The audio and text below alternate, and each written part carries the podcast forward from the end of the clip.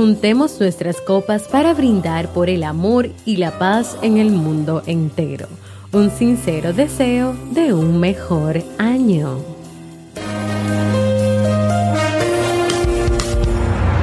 ¿Quieres mejorar tu calidad de vida y la de los tuyos? ¿Cómo te sentirías si pudieras alcanzar eso que te has propuesto? ¿Y si te das cuenta de todo el potencial que tienes para lograrlo? Bienvenida al programa que te ayudará a desarrollar hábitos, establecer mejores relaciones, empoderarte y potenciar tu estado de felicidad personal. Transmitiendo cada semana para todo el mundo desde tu reproductor de podcast favorito. Y ahora contigo, tu anfitriona Jamie Febles, psicóloga, escritora, madre y emprendedora quien te acompañará en este recorrido hacia tu desarrollo personal y hacia el logro de tus sueños. Esto es Vivir en Armonía.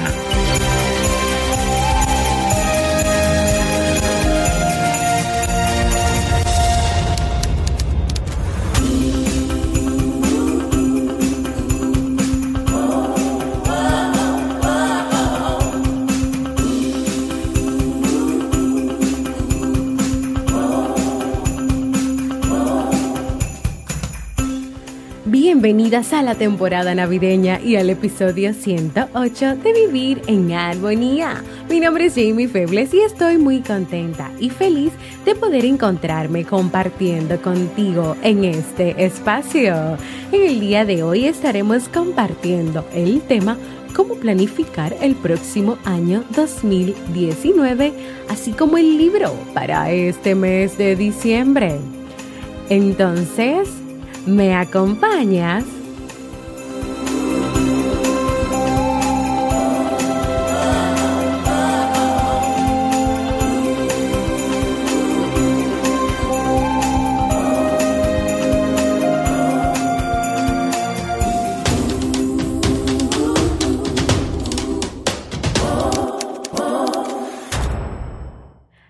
Bienvenidas y bienvenidos a este nuevo episodio de Vivir en Armonía en este último jueves del año 2018, últimos días de este gran año 2018. Espero que la hayan pasado muy bien compartiendo junto a su familia en la víspera y celebración de la Navidad. Yo la pasé genial junto a mi esposo, mis hijos y toda la familia compartiendo y celebrando el nacimiento de Jesús. En el día de hoy, tal como les mencioné en la bienvenida, estaremos hablando sobre cómo planificar el próximo año 2019, el tema con más votos y más solicitado en la encuesta que hicimos en la comunidad de Vivir en Armonía. Así que vamos inmediatamente a comenzar con nuestro tema de hoy. Aunque para muchas personas lo de planificar no suena tan atractivo como el vivir el día a día dejándose llevar por el momento presente, lo cierto es que funciona mucho mejor si tú planificas, si tú te organizas para ese nuevo año 2019. Y es que igual que no se te ocurriría irte de vacaciones en avión al extranjero, sin preparar nada o comprar el billete de avión o tampoco sin saber hacia dónde vas, pues asimismo no deberías enfrentarte a este nuevo año sin tener claro qué es lo que quieres para este próximo año. Miguel Guzmán, que es un experto y amante del tema de desarrollo personal, también es un coach, comparte con nosotros ocho claves para que tú puedas planificar tu año 2019 y lograrlo. Pero antes de comenzar con esas claves o herramientas para planificar el año, te voy a hacer dos preguntas que él nos hace a modo de reflexión. Primero, ¿alguna vez te has planteado objetivos al comenzar el año nuevo? O sea, lo haces cada, cada nuevo año, te planteas objetivos que quieres lograr, que quieres realizar. Y por último, o sea, la siguiente pregunta, ¿Has sentido que se ha terminado el año y que te quedó demasiado sin cumplir? Pero también este coach nos dice que si no te ha pasado que te propones los mismos objetivos cada año, cada año y cada año, o sea, el año 2015, 16, 17, 18, te propusiste el mismo objetivo. Por ejemplo, este año sí o sí voy al gimnasio y luego fueron pasando las semanas y comenzaste a ir regularmente, pero por temporadas faltaste, algunas veces porque estabas muy ocupada, otras porque no te sentías con energía, que si las vacaciones de Semana Santa, que si ahora las vacaciones de verano. Total, llegaste al final de año y al final esa, ese propósito o esa meta de ir al gimnasio no se cumplió. Entonces luego viene el próximo año y tú te propones lo mismo, tú quieres lograr lo mismo. Este año sí o sí voy al gimnasio. Y ese año nuevamente pasa lo mismo. Así que las siguientes ocho claves para definir esos objetivos están adaptadas desde la programación neurolingüística y son unas claves tal vez diferentes a lo que normalmente se propone y se sugiere para tú lograr tus objetivos. ¿Qué te parece si las escuchas atentamente y si las pones en práctica para el nuevo año, para que tú puedas definir más exactamente, más eh, claro qué es lo que tú quieres, pero también cómo tú vas a hacer para conseguir eso que tú quieres lograr. Clave número uno, enunciado en positivo. Nuestro cerebro tiende a enfocarse en aquello en lo que pensamos. Por ejemplo, cuando tú deseas comprar un coche nuevo, te aseguro que por la calle tú tiendes a fijarte en todos esos carros. Dije coche nuevo, o sea, un coche nuevo, un carro nuevo. Tú te fijas en todos los carros y aparece en ese carro especialmente que tú quieres y que a ti te gusta. O tal vez hablemos de una pre-mamá, o sea, una mamá que está embarazada, que se encuentra que todos los días ve mujeres embarazadas por la calle. Y esto tiene una explicación biológica. Y es que el sistema de activación reticular, la parte de tu cerebro que, que entre otras cosas regula la atención, es como un radar que te va a avisar aquello externo que coincide con tus pensamientos. Es decir, como es que de alguna manera tú atraes eso en lo que tú estás pensando. Entonces, la cuestión es que si nos sentimos atraídos hacia aquello que ocupa nuestros pensamientos, por tanto, en lugar de pensar que no queremos algo, es más útil pensar qué queremos y fijar nuestras metas para este año a raíz de ello. O sea, lo que quiere decir todo esto es que si tú solamente estás pensando en negativo, quiero dejar tal cosa, no quiero hacer tal cosa, o sea, si tú escribes tus propósitos de manera negativa, tus pensamientos se van a fijar así. Ahora, si tú quieres algo y lo dices de manera positiva, entonces tu cerebro y todo, todo, todo lo que tú eres se va a centrar en eso y va a centrar la atención en lo positivo. No es lo mismo que tú digas, quiero dejar de ser perezoso, a que tú digas, quiero ponerme en forma, quiero dejar de estar gordo o gorda, quiero estar en mi peso ideal, quiero dejar de ser pobre, quiero aumentar mis ingresos, quiero dejar de no hacer nada en mi tiempo libre. Quiero poner en marcha un blog, escribir un libro, hacer una revista que dé resultados. Vamos a cambiar la manera en que escribimos esas metas, esos propósitos y esos objetivos. Número dos, que tu meta esté bajo tu control. Nuestros objetivos, metas, propósitos tienen que depender de nosotros mismos y no de los demás. Porque cuando tú defines objetivos y planes para este año, por ejemplo, nuevo que viene, y dependen de los demás, estás poniendo fuera de tu control si eso se cumple o no se cumple. Por ejemplo, si tú dices, el año que viene voy a tener una pareja. En parte esto puede depender de ti, pero ¿y si la candidata o el candidato que tienes en mente no quiere salir contigo o no está interesado en ti?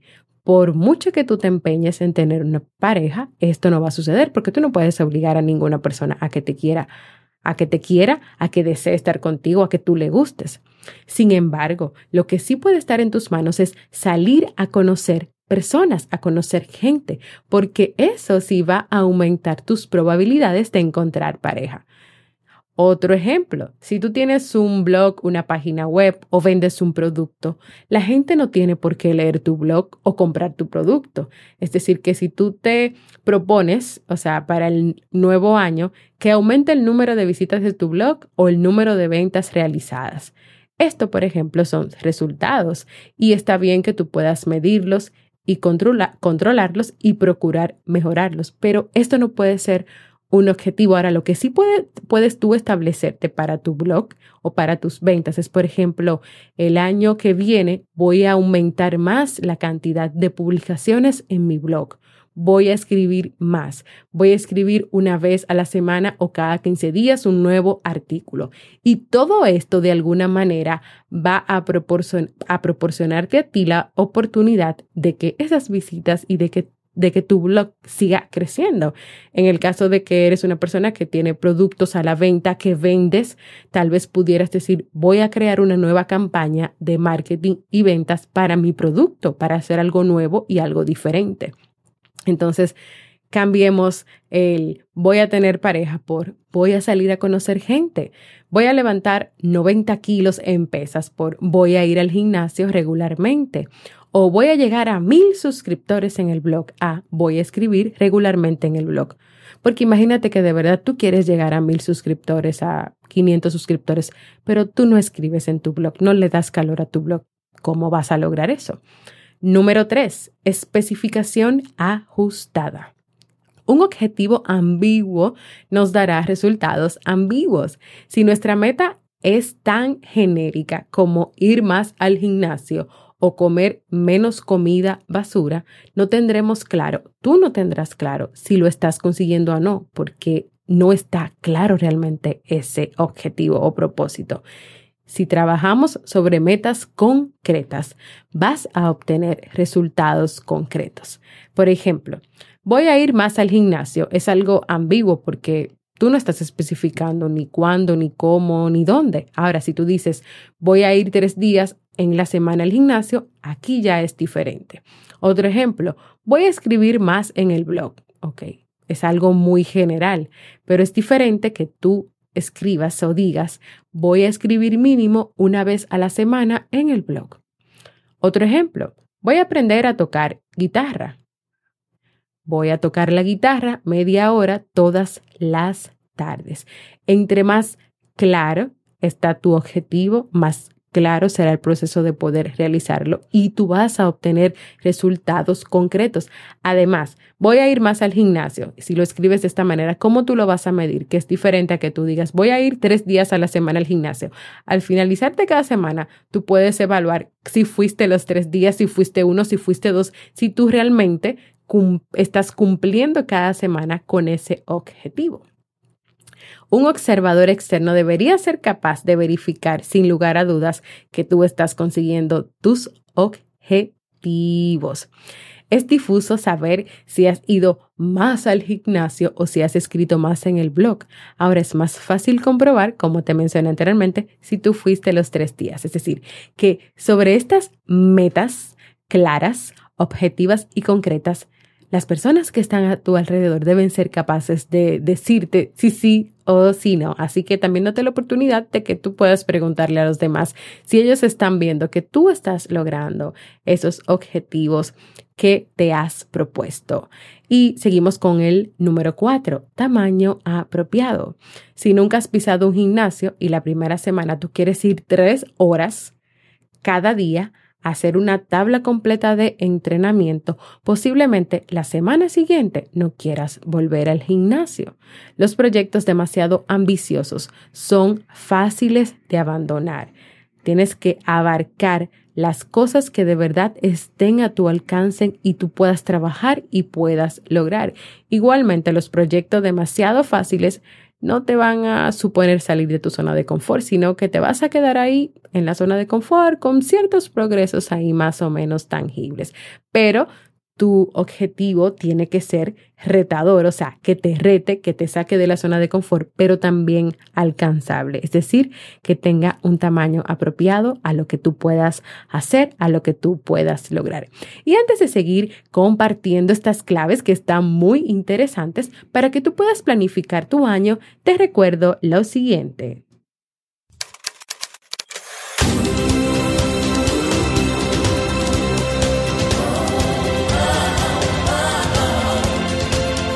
Síguenos en las redes sociales, Instagram, Facebook y Twitter como Jamie Febles. Únete a nuestro grupo en Facebook, Comunidad Vivir en Armonía, y no olvides visitarnos en jamiefebles.net. Allá te esperamos.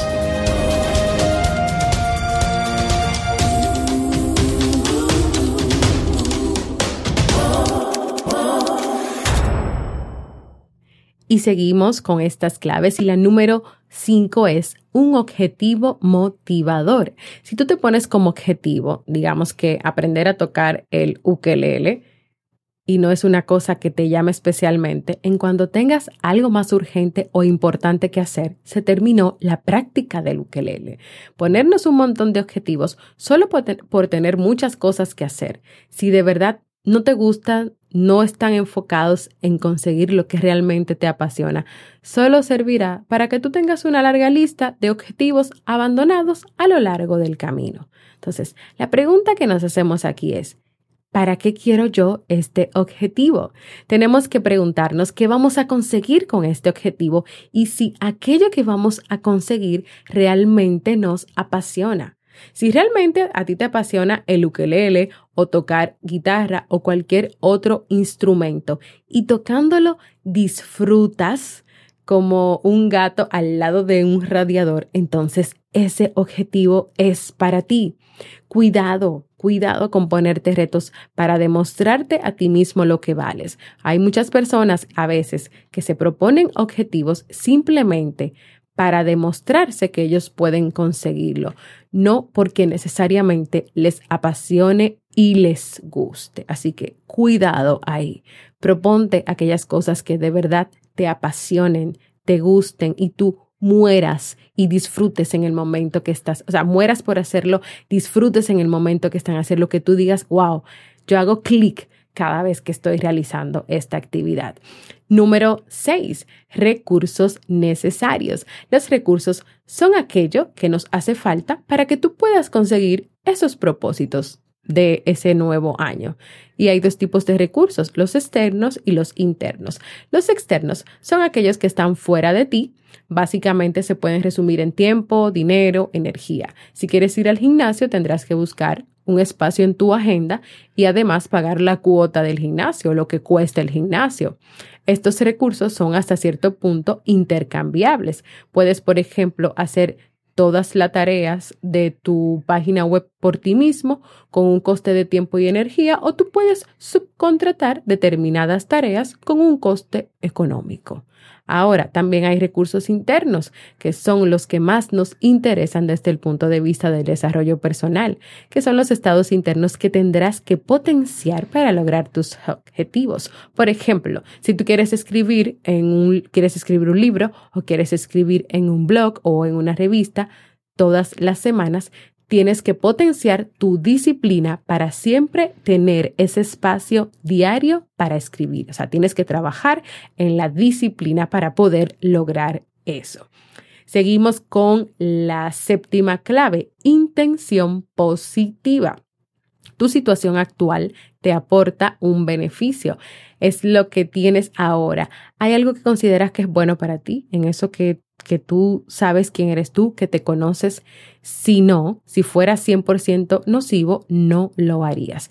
Y aquí voy a aclarar un poquito. Por ejemplo, si tú fumas para relajarte o comes comida poco sana, porque está muy rica. O sea, puede ser que tú tengas la intención de que al fumar te estás relajando o voy a comer mucha comida poco sana porque es muy rica y porque me hace sentir mejor. Tú puedes tener aquí una intención de estar mejor, pero realmente esto te va a aportar o te está aportando un beneficio a ti. Para cambiar tu situación, tú tienes que encontrar una manera de mantener esa intención positiva. Si nos ponemos un objetivo que nos quita algo, que para nosotros es positivo, seguramente abandonaremos ese objetivo o aparecerá algún perjuicio secundario. O sea, lo que quiere decir esto es que tú puedes tener la intención positiva de, de tranquilidad, de poder hacer algo, de sentirte mejor, de, de ver las cosas de otra manera, pero si en esa intención positiva se presentan otras conductas o comportamientos que realmente son nocivos para ti, aquí hay que hacer un stop y hay que trabajar esto, porque si no te va a aportar nada positivo al final, ¿qué vas a hacer haciéndolo? Te va a afectar y no vas a poder lograr realmente lo que tú quieres. Así que cuidado con esas eh, conductas, con esas decisiones, con esas acciones, como por ejemplo, voy a, voy a, bueno, tú no fumas, pero vas a comenzar a fumar para relajarte. O cada vez que te sientas mal, te vas a, atragantar de comida o te vas a comer un postre, pero entonces, sin embargo, te sientes mal todos los días y todos los días te estás comiendo el postre. Mucho cuidado ahí, mucho cuidado ahí. Hay muchísimas otras estrategias y formas de que tú puedas relajarte, de que tú puedas sentirte bien haciendo otras actividades. Y Número 8, y no menos importante, chequeo ecológico. Tu vida no es un conjunto de elementos aislados, sino un sistema completo en el que los diferentes elementos interactúan entre sí. Es importante que tú tengas en cuenta cómo va a afectar el objetivo al conjunto de todo lo que es tu vida. Por ejemplo, eh, hay una persona que comentaba que cuando él ascendió de trabajo, o sea, cuando lo pusieron en un mejor puesto, todos los días le ponían reuniones de trabajo a las 7 de la noche. Entonces, ¿cómo este, eh, o sea, este resurgir, este crecer eh, en su trabajo profesionalmente iba a afectar los demás aspectos de su vida. Pues imagínense una relación de pareja o sus hijos, que él tuviera reuniones todos los días a las 7 de la noche, imagínense que saliera 9 de la noche, 10 de la noche. O sea, no solamente le iba a afectar a él como persona, sino sus demás relaciones. De la misma manera, y ese es otro ejemplo, si tú vas dos horas al gimnasio varios días a la semana, seguramente tú vas a notar que te está faltando tiempo para dedicarlo a otras cosas y para hacer otras cosas. Entonces, la pregunta que tú tienes que hacerte es, el perseguir este objetivo y el obtener los resultados finales, ¿cómo va a afectar mi vida? ¿Cómo va a afectar mi entorno, a mi familia y a las personas que me rodean? Y una vez que tú tengas claros todos los puntos anteriores, tendrás un objetivo bien definido y planificado y te pondrás poner manos a la obra. No obstante, aunque ya terminé las claves, hay una más, hay un bonus aquí, otra clave, y es la revisión. O sea, no es solamente que tú te sientes a escribir cuáles van a ser tus propósitos, que tú tomes en cuenta que sean claros, que sean objetivos, cuáles son las actividades que tú tienes que realizar para lograrlo, sino que también tú tienes que revisar constantemente, cada semana, cada 15 días, cada mes, esos objetivos para darte cuenta si verdaderamente los estás llevando a cabo, los estás cumpliendo tal vez incluso para reevaluar si te propusiste demasiados propósitos o objetivos para el año 2019 y debes concentrarte primero en unos, después en otro, establecer algunos en el primer trimestre del año porque esos te van, a, te van a permitir que tú puedas lograr los demás. Es decir, es importante que tú puedas ir evaluando. Algunas preguntas que tú puedes utilizar para esa evaluación es, ¿sigo deseando este objetivo? ¿Lo estoy consiguiendo? Si no lo estoy consiguiendo, ¿qué tengo que cambiar? O sea, es importante que siempre tú hagas ese proceso de revisión de objetivos. Al revisar tus objetivos pueden aparecer barreras, que son el inverso de los recursos, es decir, aquello que te está impidiendo lograr el objetivo. Nuevamente, es importante que tú revises y que tú te hagas la pregunta, ¿de verdad yo quiero este objetivo? ¿Quiero seguir lográndolo? Estas barreras que se me presentaron, ¿cómo las voy a superar? Las superé en caso de que ya hayan pasado, que no me permitió dar un paso más. Así que es importante que tú puedas tener en cuenta estas claves que estoy más que segura que si las llevas a cabo y las pones en práctica, tú podrás lograr establecerte objetivos concretos, claros para el próximo año 2019 y claro, con ese proceso de revisión cada cierto tiempo, lograrlos, lograrlos y lograrlos. Para planificar tus objetivos para el nuevo año, siempre recuerda, enunciado positivo, meta bajo tu control, especificación ajustada, que tenga un tamaño apropiado, que sea un objetivo que te apasione, que te guste, recursos necesarios para poder lograrlos, la intención positiva, el chequeo ecológico y la revisión. Y así hemos llegado al final de este tema del día de hoy, esperando que estas claves puedan ayudarte a ti a establecer, a lograr esos propósitos, metas, objetivos, deseos, planes, actividades que tú quieras lograr para el próximo año 2019. Quiero escucharte, quiero invitarte a que compartas conmigo cómo te fue en estas navidades, el 24, el 25, celebrando en familia, cuáles son las costumbres que ustedes como familia eh, llevan a cabo que me compartas también si ya tienes tus propósitos para el nuevo año 2019, si tienes claro cómo los vas a lograr, cuáles son las tareas y los pasos que tienes que dar para lograr cada uno de esos propósitos, si ya conocías estas claves, si las has utilizado, si te han servido de algo o si estás conociendo algo nuevo, no sé, lo que tú desees, incluso un saludito, un feliz Navidad, Jamie, te estoy pues grabando este mensaje desde Uruguay, desde Perú, desde Colombia, desde Venezuela. Así que espero que me puedan dejar ese mensaje de voz y pueden hacerlo como mensaje de voz en jamiefebles.net barra mensaje de voz, pero también a través de mis redes sociales o la comunidad del podcast Vivir en Armonía o en mi canal de YouTube, porque para mí es muy importante escucharte. Y ahora vamos a pasar al segmento Un libro para vivir.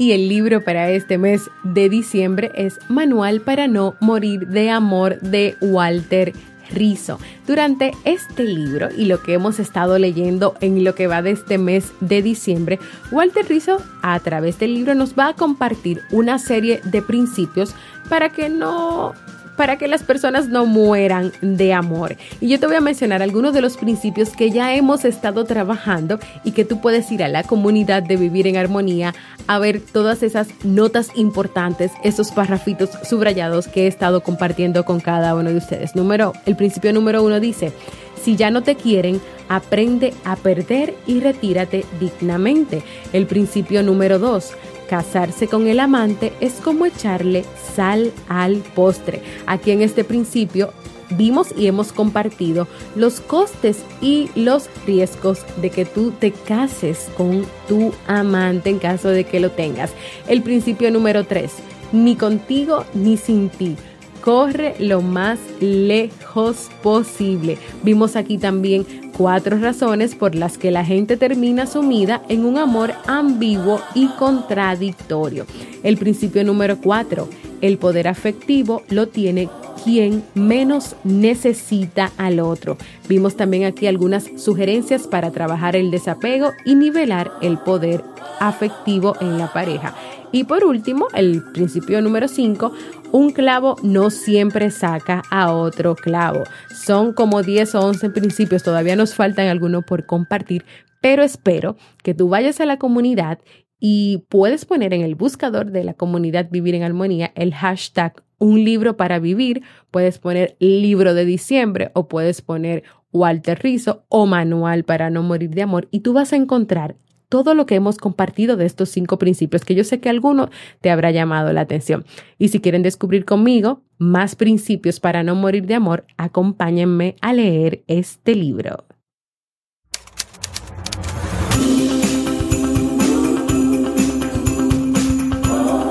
Y antes de despedirme, quiero invitarte a que te suscribas al Boletín General de Vivir en Armonía para que cada semana puedas recibir contenido de calidad en tu correo cómo. Entra en jamiefebles.net y completa los datos al inicio de la portada. También quiero invitarte a que compartas este y todos los episodios que desees con tus amigos, familiares, compañeros de trabajo, en fin, con todo el que creas que este contenido pueda aportarle armonía a su vida. Y sobre todo comparte este episodio donde hemos hablado en el día de hoy de ocho claves súper interesantes para que puedan lograr sus propósitos del nuevo año 2019 quiero invitarte a formar parte de nuestra comunidad cerrada de Facebook de Vivir en Armonía, donde recibirás cada día motivaciones, un espacio donde ustedes pueden expresarse, ser ustedes mismos, ustedes mismas, y también donde le damos seguimiento a los libros que leemos cada mes. Y si todavía no lo has hecho, a que te suscribas a cualquier plataforma para podcast como Evox, iTunes y así recibas directamente la notificación de los nuevos episodios. ¿Y qué te parece si me dejas por ahí como regalo de Navidad o de Año Nuevo tus comentarios, tus valoraciones positivas, ya sea dándole un corazoncito a la manito arriba? Así que nada, gracias por escucharme. Para mí ha sido un honor y un placer compartir con en esta víspera de casi cierre del año 2018. Nos escuchamos el próximo lunes, el último lunes del año, en un nuevo episodio de Vivir en Armonía.